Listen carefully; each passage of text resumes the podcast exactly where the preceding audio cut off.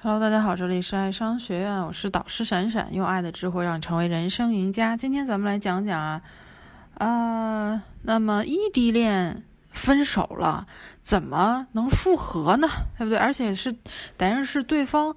大家都希望对方能主动的来跟我说愿意复合，对不对？因为很多人说在挽回的过程当中，总像是低三下四的去求着对方复合，这种感觉特别不好，很被动，也很难成功，对吧？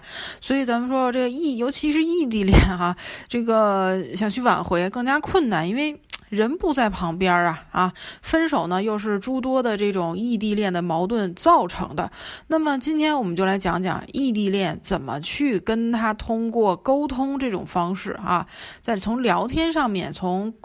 这个思想的沟通上面，让对方啊，让对方能够觉得啊，我们之间还是有继续下的可能性的啊，重新开始的可能性的，对吧？所以，我们今天先来这个呃，以一个学员的案例来给大家讲这节课啊，因为我觉得空讲一些，比如说嗯，大的心理学知识啊，或者说是一些大的方向啊，你要啊，你要自信呐，你要你要放心呐，你要安慰他什么的，我觉得有点太太空洞啊。嗯，虽然。别人的情感经历你不能完全照做，但是呢，咱们从，啊现有的学员的这个案例当中呢，咱们去抽丝剥茧啊，去把一些呃共通的逻辑和底层的方式方法教给大家哈，从思维上啊能去帮大家去改变啊，扭转一些在挽回当中一些错误的误区啊，那么。这个学员呢，我们就管他叫啊小新。小新他是跟女朋友大学恋爱两年，感情一直都很稳定，有些小吵小闹，很快就和好了啊。呃，毕业之后呢，两个人分别去了两个城市工作，一周见一次。呃，但是呢，啊。近期突然发现女生有点冷淡，不知道为什么，问女生也不说。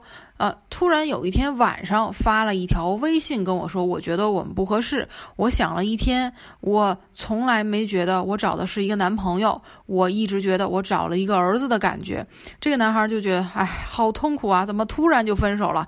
是不是你们异地恋很多就是这种突然的？呃，情况之下，对方突然在夜深人静的时候给你发来一条分手的微信，让你觉得五雷轰顶啊，晴天霹雳。那一般啊，大多数，我觉得百分之九十九点九的人啊，看到这种话就只会卑微的去祈求女孩，让女孩别跟他分手。那这个这个学员 最后卑微的祈求当然是没用的啊，来咨询到我们了，问老师，我究竟应该怎么样做啊？好，那在我们开始讲这个具体的挽回方法之前呢，呃，我想问，我问了这个小新，包括啊，我想问所有的在听挽回课的这个，嗯，所有的男生们、女生们啊，如果能够挽回成功的话，你打算下一步怎么做呢？就是我接触过很多的异地的分手之后想要挽回的人，但是我。嗯，并不是说现在所所有的咨询的人，你只要有个人来找我啊，你有各种这样的这个情感问题、那个情感问题啊，你只要是有情感问题啊，老师你呢都能帮我解决吗？我都能答应吗？并不是百分之百，因为异地恋分手有一个很重要的事情，就是你是否对结束异地恋之后的生活有所规划。如果你们当初就是因为异地的困难分手的，那你们当初就是因为在对方身上看不到关于未来的希望，选择放手。那么在这个基础之之上，你挽回对方有什么意义呢？即使对方因为一时的情绪上了头，选择和你在一起了，你觉得以后的结果又会好到哪儿去呢？只不过是说，再一次五雷轰顶的分跟你分手，你们复合完全就是给下一次告别做准备了。如果你想清楚了，你以后的打算，确定能够为将来负责，那我们才开始谈。老师说怎么去帮你制定这个挽回计划，那我们再开始谈。你你能你你这个挽回的概率有多大，对不对？如果是两个人在异地这个本身的问题上面，压根儿都没有想过说要去解决，或者你作为一个男生来说。说你都不主导这个异地距离的解决的问题的话，那我觉得这个挽回是没有意义的。明白吗？恋爱哪有谈谈网线的呢？对不对？恋爱哪有谈在网线上面的呀？对吧？就算是现在科技再发达吧，就说你们你们就算说是什么现在飞机、火车、高铁再发达吧，啊，你就算一天能跨越一个城市见一面，那现在是不是还有更多现实的情况啊？你们以后难道不结婚吗？孩子跟着你们一起坐高铁奔波吗？对不对？万一还有疫情呢？你们还能见得了面吗？我想知道。所以异地本身就是一个问题，对吧？对于挽回成功之后，你们的异地怎么规划，异地生活怎么规划的问题，对吧？呃，首先，异地恋挽回的第一步，就要先保证你们之间的联系不会断。异地不像是在身边啊，对方拉黑了你之后，还有各种方式可以给对方加回来。异地只要对方一拉黑你，就直接就导致你们之间在短时间内啊很难再联系到对方，对方也收不到关于你的任何消息。所以第一步要做的就是先保证你能联系到对方。如果你刚刚分手，那么这个时候不建议采取任何过激的举动啊，你不要现在就去立马找对方。不要消息轰炸对方，先冷处理一段时间。这个时候，只要你不轻举妄动，对方往往也会，嗯，因为过去的感情在那儿，对你于心不忍，哈，不忍心拉黑你。如果你已经被拉黑了，那么过一段时间之后，不管你是用 QQ 邮箱、快递，对吧？因为异地恋，你们肯定给对方都有买过吃的啊，点过外卖啊，发过邮件，用过支付宝等等，给可以给对方。快递过去一封长信啊，注意一定是长信，不要直接打电话，因为打电话这个东西，对方一看到是你的号码，很多人不会接。首先。他接电话的环境你不知道，他方不方便接，他不知道你要说多长时间，他可能对方就会选择不接。而你是写长信的话呢，啊，对方就很容易看到。那在长信当中，你应该包含以下的要素：第一是对过往感情的反思；第二对自己行为的诚挚道歉；第三绝对不再骚扰对方的承诺；第四就是添加回好友的申请。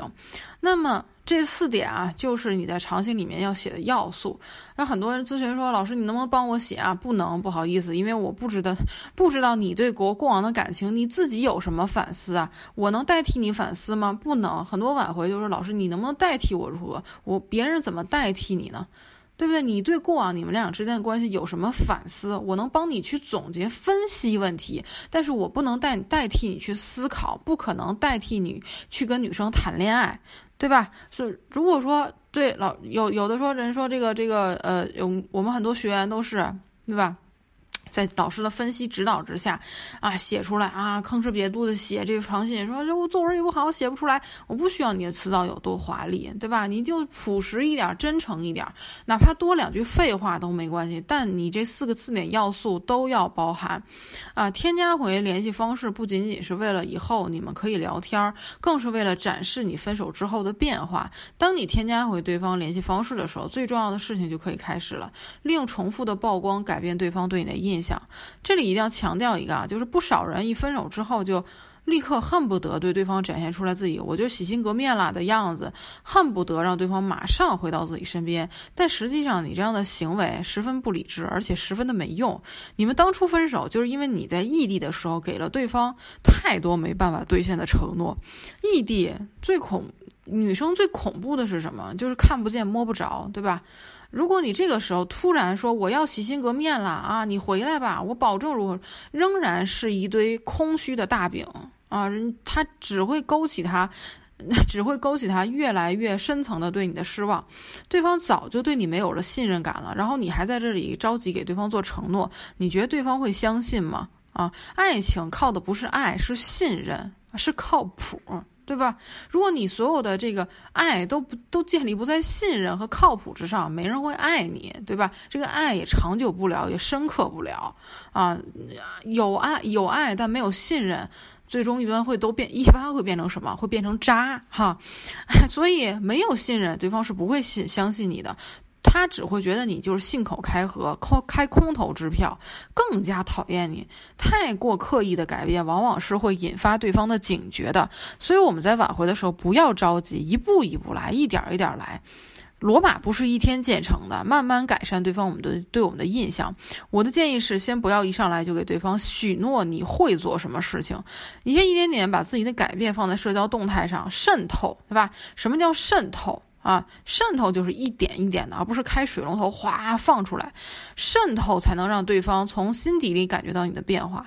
那在这个过程当中，展示到什么时候算结束呢？啊，展示到对方给你的社交动态出现两次以上的点赞和评论之后，你就可以开始了。因为对方这个举动不仅说明他已经看到了你的改变，而且还对你释放出了信号。接下来我们要说异地恋挽回当中一个。不一样的方法叫做关键时间点挽回法，和其他挽回不同，异地的挽回要受很大的一个障碍。最重要的就是他见不到面。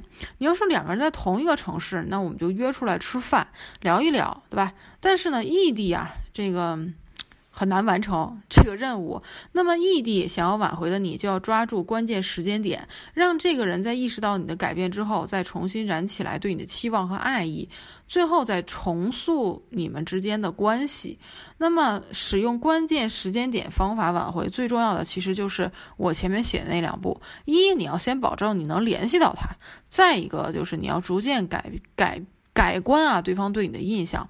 当你们恢复联系之后，你要学会寻找对方以下的关键时机时间点：第一，就是对方表达出来孤独、寂寞、冷的时候；第二，就是对方遇到生活当中挫折和不顺不顺心的时候；第三个，就是对方开始对过往恋情表现出怀念和回忆的时候。这样的时间点能找到吗？就是。我可以负责任的告诉你，完全可以啊！真是帮助过很多很多人成功的挽回异地恋，因为此时你的身份不仅有过过往的感情基础的加持，而且对方有很多心事，他现在不方便和别人说，对吧？只能跟一个异地的你说，所以你更有机会打开对方的心扉，让对方面对你的时候表现得更加真实和脆弱。不管男女啊，在长期交往以后，在对前任印象改观之后，一定会出现这样的时间点。抓住这样的时间点，你不需要提出复合，你只需要陪伴在对方的身边，让对方重新回忆起来你们两个过去的一个感情，找到过往恋爱的感觉，就能重启你们的感情。那对于异地恋挽回来说，在不见面呃的情况之下，关键时间点是最快捷的，也是相对成本比较低的挽回方法。有人说我就是改观了之后，我就每天去一趟他的城市，嗯，抓这个抓他能不能见到他的时间，能是能，对不对？但是你有那时间和潜力吗？对吧？好，那。以上就是老师要讲的异地挽回对象的一个思路啊。首先，你先明确你们的感情是值得挽回的，你能够确保，确实能够保证你们两个人复合之后有新的规划了，而不是说我少了这个人不行，我得有个人陪着我谈这个异地恋爱，这个挽回就没有意义。对吧？两个人挽回之后是得有新的生活，共同的往，嗯，共同的往你们感情更稳定啊、更实质的方向去发展了，对吧？所以得有切实的一些规划，不会重蹈覆辙。其次，利用重复曝光啊，慢慢更新对方对你的印象，扭转他对你的态度。最后，利用关键时间点，展现对于对方的陪伴和关爱，让他呢重新能感受到你们在一起时候的那个温情，对吧？因为有感情基础在，感情的基础是时间和回忆堆积起来的。你说，呃，别人能不能给啊？别人能给他的是刺激和新鲜感，对吧？是一时的陪伴。但这个温情这个东西，只有只有过往的。过往曾经一起经历过啊一些时间和陪伴的人才能给，对吧？呃，这个温情不是谁都能给的啊。那能够促使对方在感性的推动之下答应和你复合。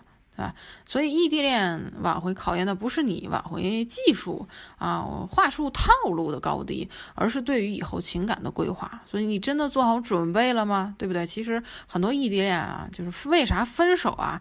你自己细品一下都知道，就是因为你对这个未来太没有规划，太过于顺其自然了。有的异地恋谈得太安逸了，对吧？就像真的就像隔空各过各的一样，那对方能不跟你分手吗？就就会觉得，就会觉得这个异地恋没有盼头，没有期待，没有心里踏踏实实的说，我未来我知道，啊，我能跟这个人走到哪儿去的一个一种一种感觉和情绪。那女孩会觉得说，那我还跟你在一起干嘛？我自己一个人在这个城市生活也挺好，对吧？那自然就会怎么样？情绪积累到这个负面情绪积累到一定程度，就会在夜深人静的时候突然跟你说：“咱们分手吧，咱们不合适。”然后你就咔嚓这边啊，你这边本来还顺其自然、美滋滋的呢啊，觉得没有什么呀，还挺好的哈，啊，风和日丽，然后就五雷轰顶了，对不对？哎，所以异地恋是要花时间精力啊，包括有些远见哈，要有远见的思维去维护的啊，不是那么容易的啊。好，那这个长期关系的维护真的是啊，你要同城的人，我们学院里边有很多长期关系的维护，大家大部分都是同城的恋爱，同城的婚姻。那异地恋，这个异地恋学啊，就显得更加辛苦一些哈。我都能感觉到我们这个内部课的这些异地恋的学员们在学习，或者跟我跟老师做交流反馈的。的时候，都会觉得，哎，这个心理啊、心态上面要比同城恋爱的人要好很多啊，哎，思维提升的也可快着呢啊，就是就是为什么？就是动脑啦，动脑的精力和时间比同城恋爱要多多了，对不对？好，那今天呢，呃，这个这这公开课就讲到这儿了啊。如果你有挽回问题或者长期关系维护啊，或者谈恋爱脱单等等的问题，都可以来问老师。点击老师的头像啊，先添加一下关注啊，点击老师先添加关注。可以在后台跟老师私聊啊，私聊，把你的感情啊问题跟我说一下啊，哎，会给你一对一的咨询，好吧？呃，那这个啊，呃，对我这个呃。这个这个挽回啊，我再顺道提一嘴啊，有很多人说挽回，刚才说到说要冷一段时间，你可别冷太长时间啊。不是，虽然没让你立马立即马上的天天去跟人家哭天抢地的哀求，但是有人说我这个挽回冷个两三个月行不行？呃，那两两三个月，两三个月冷过去了，这段时间你是。做什么呢？你自己是做什么呢？对不对？提升自我吗？去学习吗？去留学吗？还是怎么怎么样？你想让你想让对方给从就是突然的在两三个月之后让就在他面前有一个焕然一新的感觉吗？是有这样的计划吗？还是单纯的只是为了放两三个月的时间呀？如果只是仅仅的放几放个一两个月、两三个月的时间，那这个感情就就基本上就凉凉了。因为挽回也是有黄金期的。对吧？你要考虑到异地这个风险，肯更大于同城的风险，因为你把它放凉凉了，对方可能身边就有其他的追求者了，对吧？所以挽回就不要真的等到放彻底放凉了，你再去着手去去去去挽回啊。好，那今天的课就到这里，有问题来私聊老师吧，我们下节课再见。